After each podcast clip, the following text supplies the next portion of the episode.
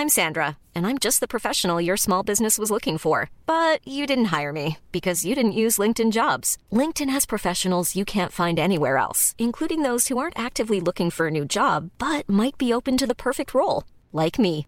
In a given month, over 70% of LinkedIn users don't visit other leading job sites. So if you're not looking on LinkedIn, you'll miss out on great candidates like Sandra. Start hiring professionals like a professional. Post your free job on linkedin.com/people today.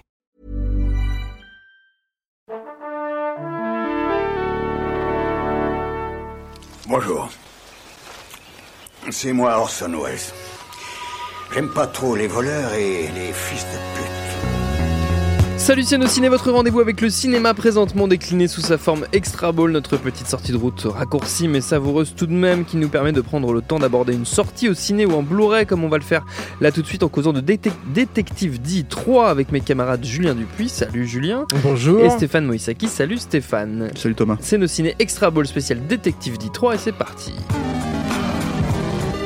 Monde de merde. Pourquoi il a dit ça? C'est ce que je veux savoir. Oui c'est pas facile à dire Détective D 3. Oui. Détective dit 3. Ah, c'est ça, c'est chinois. ça. Ouais, ah, peut-être. C'est peut-être ça le problème. La légende des rois célestes, c'est son nom officiel, en tout cas en VF. C'est donc évidemment signé Tsuyark. Ça nous emmène sur les traces du fameux détective D lancé à la poursuite d'une mystérieuse bande de tueurs masqués qui menacent l'Empire. On n'en avait euh, pas causé à sa sortie euh, cet été, c'était au mois d'août. Euh, donc on, on le rattrape pour sa parution en Blu-ray. Ce sera chez M6 euh, Vidéo. Qu'est-ce qu'on qu'est-ce L'Arabia. qu'on peut dire? Et l'Arabia. L'Arabia, c'est N6 qui distribue, je crois, et c'est l'Arabia qui édite. Non, mais il faut le euh, dire parce que l'Arabia. Ils fait un gros, gros travail de, éditorial. Et là, en l'occurrence, en Mhm. plus du Ils film. avaient fait Memories of Murder, si je me C'est ça, bien. exactement. On en avait déjà parlé dans Ouais. un de nos ciné ensemble. Et, et en plus, là, il faut aussi le signaler. Il y, a un- il y a une interview exclusive. Ils sont allés faire une interview exclusive de Twark qui dure une vingtaine de minutes. Mm. Qui, alors, moi, n'est pas totalement satisfaisante. C'est un peu dommage. Il y a des sujets sur lesquels j'aurais aimé le voir intervenir. Mais ça reste quand même Twark qui parle Mm. pendant 20 minutes, sous-titré. Et ça, c'est génial. Quand même très voilà, très rare. C'est oui, super. faut- quoi. Il faut en profiter. Bon, sur le film, qu'est-ce qu'on peut dire, Stéphane? Bah euh, alors moi, moi c'est un peu particulier parce que j'ai vu le premier, Oui. j'ai vu le 3 donc mat- maintenant puisqu'en fait on l'a regardé chez moi en 3D euh, et j'ai pas vu le 2. Ah. Voilà donc euh, globalement euh, je vais être assez honnête mais bon c'est un peu toujours le cas avec Tsuyark hein, j'ai rien bité. Ah. Donc j'ai rien compris au film. Euh, voilà, j'ai compris globalement ce qui se passait mais C'est hyper voilà. beau, mais j'ai rien compris. Voilà. Non, non, mais c'est surtout, tu... mais comme toujours avec Tsuyark, c'est quand dans les bons, hein, euh, vraiment Oui. pas, pas quand tu te tapes Black Mass 2 où là c'est, tu comprends rien et en plus euh, le film, Oui. est, le film est problématique quoi. Bah c'est, c'est, c'est... t'en prends plein la gueule en fait. Dans les bons euh, comme Piège à Hong Kong, par exemple. ah, le piège à Hong Kong, euh, déjà je comprends mieux le film. voilà. Mais c'est parce que moi je m'identifie à Van Damme.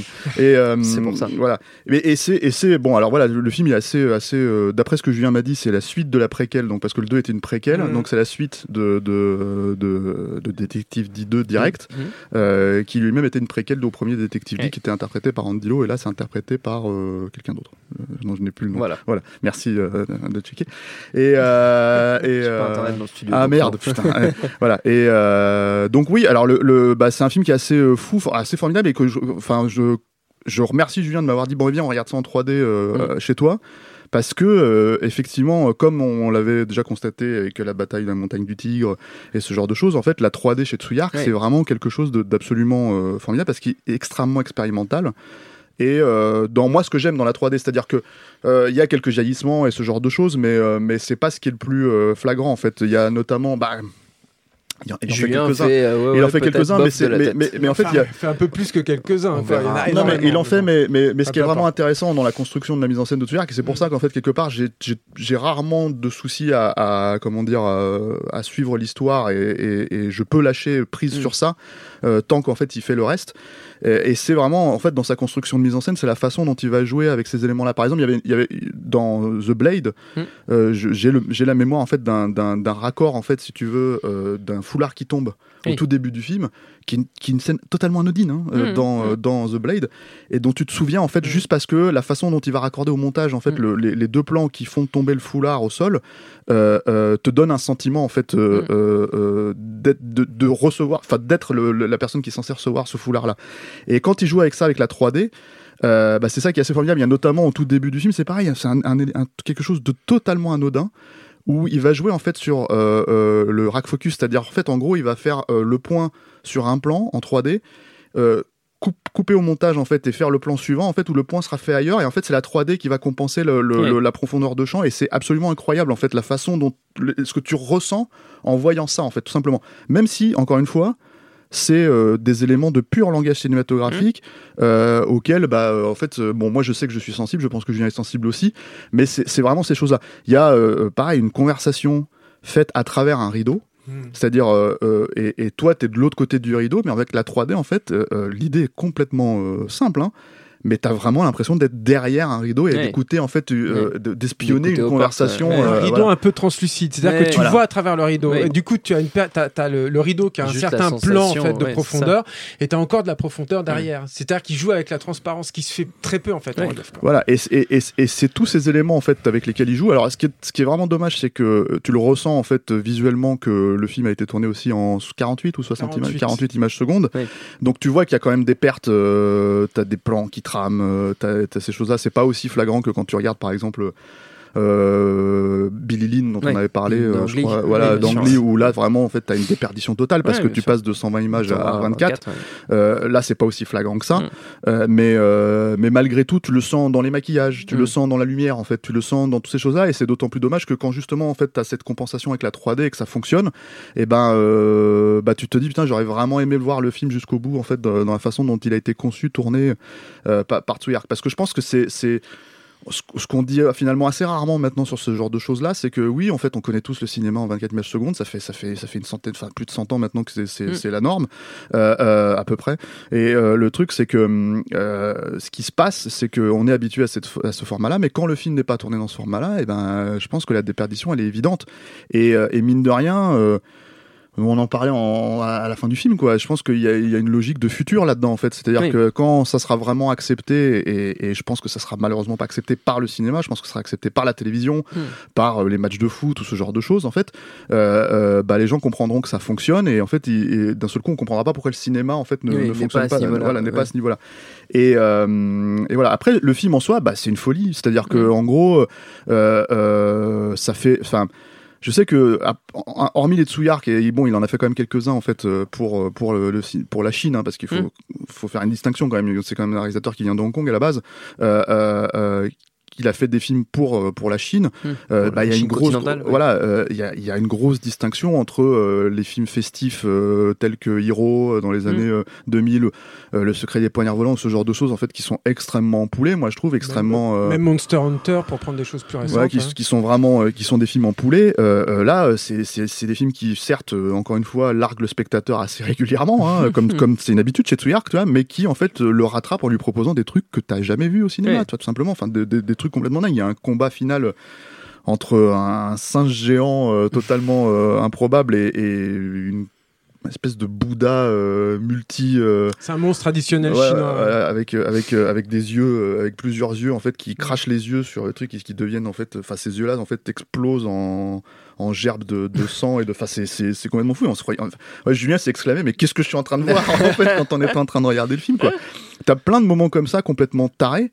des des enfin euh, pareil des, des super personnages féminins enfin euh, euh, t'as notamment une nana enfin à un moment donné dit euh, le personnage de Judge D il disparaît euh, littéralement du film pendant 45 minutes facile hein, euh, Ah, peut-être Et- pas quand même. ah si si si, il y, a- il y a un moment, euh, il y a un moment en fait, parce que c'est un film qui fait deux heures et quart. Donc c'est- le- à un moment donné, le personnage disparaît complètement. Et euh, au profit en fait de ce personnage féminin euh, très fort, euh, qui fonctionne très bien, euh, qui en même temps en fait a des, a des fêlures. Enfin voilà. Donc il y a tout un comment dire. Enfin, tu retrouves en fait c'est l'essence de Tsuyark. euh, peut-être pas, peut-être pas les meilleurs hein, automatiquement. Je sais pas comment dire, mais mais euh, mais aujourd'hui, euh, en ce moment où le cinéma en fait est finalement assez euh, sage, traditionnel, Mm. y compris dans des films en fait qui ont ces formes-là, hein, qui sont censés présenter un spectacle, proposer un spectacle de malade. Bah ouais, ça fait plaisir de, de voir ça, surtout qu'il a quand même 65 ans euh, et, et que je pense qu'il est pas haut forcément encore une fois dans son élément quand il va faire des films pour la Chine. Mm. Donc voilà. Mais je peux peut-être rebondir là-dessus. En fait, ce qui est intéressant avec Dee, il y a plusieurs choses qui sont intéressantes avec Dee. Moi, j'avais trouvé que le premier était, était pas un très bon. Enfin, c'était Mm. c'est pas que c'était pas un bon film, c'était un film plutôt agréable, mais c'était pas un film pour Twark. C'est- Twark, c'est pas un mec euh, cartésien. Ce qui veut pas dire que c'est pas un mec cérébral. hein. C'est un mec Oui, qui sûr. réfléchit énormément, peut-être Mm. trop même, euh, qui est extrêmement brillant. On le sait tous, quoi. Qui est extrêmement cultivé, qui est curieux de tout. Et, euh, et- et- et voilà. Mais, mais le problème, c'est que le, le premier film, c'était vraiment dans la tradition bah, des récits de, de Dee, c'est-à-dire que c'était une espèce. Dee, ça reste une espèce de comment dire, une espèce de Sherlock Holmes euh, local, euh, euh, super brillant, quoi. Et du coup, bah, le premier restait dans ce dans ce cadre de euh, bah voilà, il y a un crime apparemment insoluble. Comment on va le résoudre? Alors il y avait quelques biais. Il y avait de temps en temps des scènes dans le premier où tu disais ah il y avait la folie déjà. Ouais. Je crois que le, le directeur, des, le chorégraphe des, des combats sur le premier, c'était Sam Wong, si mes souvenirs sont bons. Et du coup, il y avait quelques chorégraphies de combat qui étaient vraiment sympas. Ouais. Et puis. Il y avait deux trois moments, un, un moment avec des, des biches et des cerfs, je me souviens en CGI euh, qui était complètement taré, euh, le, le combat final sur la statue et tout. Bon, il y avait des petits trucs comme ça, mais c'était pas un film pour Tsuark. Et ce qui est intéressant de dire, c'est que d'une part, il a, il a réussi dès le deuxième à, à- à À attirer en fait cette franchise là vers ce qu'il Mm. est lui, hein, Mm. euh, et, et, et d'autre part, alors ça, c'est moi qui, qui fais cette lecture-là, mais j'ai du mal à me dire que Tsuark, avec sa- la duplicité qui est la sienne euh, et qui est effective hein, depuis le Mm. truc, n'y a, a pas pensé, c'est que je, je n'arrive pas à, me dire que dans, à travers cette saga-là, il n'y a pas un discours de Tsuark vis-à-vis de son rapport, lui, euh, au, au gouvernement chinois. Mm. C'est-à-dire ce qui est, ce qui est génial de dire, le, le, le cœur euh, narratif et j'aimerais même dire émotionnel peut-être du film, c'est le rapport de Di à l'impératrice, qui était une impératrice super puissante, qui était la seule euh, impératrice euh, chinoise. C'est la seule Ouais. fois ils ont une dirigeante, je crois, en Chine. Et, euh, et qui est à la fois euh, quelqu'un que Tsuark euh, admire mm, et en même temps qu'il craint. Enfin, en Mm. tout cas, dit. Et, euh, et tout le truc de Di, c'est que comme c'est un personnage qui est très intelligent, d'une part, il est intelligent pour résoudre des crimes insolubles. Bon, bah, alors ça, euh, sur le 2 et le 3, c'est tout à fait euh, différent parce que il résout plus le truc en combattant des monstres géants que, que par son intellect. Mais ce qui est, ce qui est intéressant, c'est qu'il il, il, il, il travaille sur le, la dictature, en fait, sous laquelle il. Enfin, c'est pas une dictature, c'est un, c'est un empire, mais c'est- sous laquelle il est, euh, par l'intelligence. Il dévie, en fait, les, les, les problématiques de, de l'impératrice. Et dans le 3, c'est poussé à son paroxysme, puisque l'impératrice, alors, spoil, attention, petit spoil parce qu'on l'apprend vite, mais elle est possédée, en fait. Donc elle agit encore plus mal qu'elle ne pouvait agir dans le, dans le deuxième film et dans le troisième. Et du coup, il y a une espèce de de- d'éducation, comment dire, euh, déviée en fait, Mm. euh, de dit par rapport à- au personnage, et avec toujours des petits trucs qui sont un peu euh, subversifs, mais euh, a- ajoutés discrètement. Dans le 2, par exemple, bah, il y avait un moment où dit arrivait à faire boire à tout un, un tas de, de, de- de gens très puissants de la cour euh, de l'urine. et puis là, dans le deuxième, il y a une scène assez improbable où, euh, où l'impératrice arrive et puis commence à draguer euh, Di. et Dans elle- le 3. dans le 3, oui, ouais. pardon, dans le 3, est en, est en train de, de, de, de- de draguer euh, Di et tout, où à la fois le personnage est magnifique, reste magnifique, mais en même temps, bon, il y a, il y a un petit truc là qui est, qui est assez, qui est assez marrant. Donc ça, voilà, ça- tout ça, c'est des grandes, grandes, euh, grandes qualités. Le truc, c'est que je- moi, j'ai l'impression quand même, malgré tout, que d'une part, j'ai pas vu le film comme il aurait fallu, c'est-à-dire que Oui. c'est un film clairement à voir en IMAX aussi. Un, Ah c'est oui. un film tourné aussi en En IMAX. fait, il faut les voir en Chine. Oui, Il faut aller ça- en Chine pour les voir. C'est un film tourné aussi en, en- hein. en Ouais. haute fréquence, c'est-à-dire qu'il y a des, par exemple, il y a des plans d'effets spéciaux qui sont un peu limites. Mm. Euh, et, euh, et en fait, à la réflexion, je me suis dit, mais ça se trouve, il y a des animations, par exemple, qui sont super bizarres, notamment l'animation du singe. Et je me suis dit, mais ça se trouve, cette animation-là, je l'apercevrais pas du tout de la Oui. même façon si je la voyais en haute fréquence. Parce que il se trouve qu'en haute fréquence, comme les films sont à, à- à 48 images par seconde, parfois, les personnages numériques, ils les animent en 24 images par seconde, les, les, les mecs des, des effets spéciaux, parce que c'est quand même moins de boulot. Mm. Euh, des fois, ils les animent en moins. Et puis, des fois, ils poussent jusqu'à 48 images par seconde. 48, ouais. Donc, je sais pas si euh, ce personnage-là a été. euh, je sais pas, j'en sais rien. Hmm. Peut-être qu'il y a une. Ça un- reste une constante, hein, un les effets spéciaux euh, problématiques Problématique. chez, chez Tsuyark. hein. Parce que c'est jamais une finalité, ils s'en foutent. de Ouais, l'idée. on n'est ouais. pas chez Marvel qui essaye de tout polisser et tout. Lui, c'est l'idée. Euh, disons que l'envie et l'idée priment toujours sur le résultat final. Mm. Mais c'est ça, c'était déjà dans, je sais pas moi, dans Swordsman 2, dans, dans tellement de ces, de ces productions, de ces réalisations auparavant, quoi.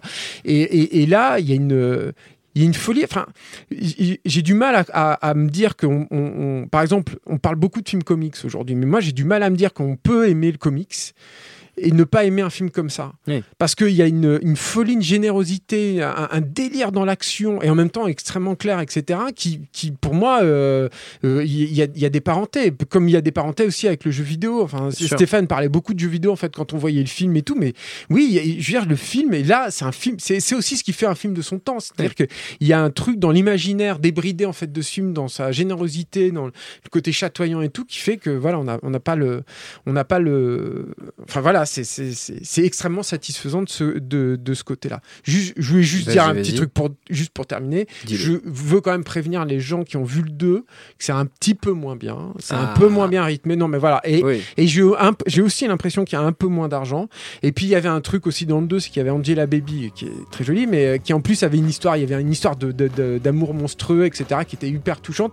Le film n'arrive pas à compenser en fait ça, même si effectivement il y a ce- ces deux personnages féminins magnifiques, qui est l'impératrice, puis une espèce de, de guerrière. euh, Mais préciser que c'est Marc Chao qui joue euh, Ah, Dia, parce qu'il faut on a- vraiment on on a euh, retrouvé voilà. la, la référence qui nous manque à aimer. Et je vais Et toujours Kenji Kawai à la musique. Bien sûr, et je vais, préciser- je vais repréciser aussi que Détective Did 3, La légende des rois célestes, c'est donc disponible en Blu-ray chez l'Arabia et distribué par M6 Vidéo. Notre temps est écoulé. Merci à tous les deux. Merci à Jules à la Chiché. technique, à l'antenne Paris pour l'accueil, Binge pour audio pour toutes les infos utiles. On vous dit à très vite. Binge. Planning for your next trip? Elevate your travel style with Quince. Quince has all the jet setting essentials you'll want for your next getaway, like European linen, premium luggage options, buttery soft Italian leather bags, and so much more. And it's all priced at 50 to 80% less than similar brands. Plus, Quince only works with factories that use safe and ethical manufacturing practices. Pack your bags with high-quality essentials you'll be wearing for vacations to come with Quince. Go to quince.com slash trip for free shipping and 365-day returns.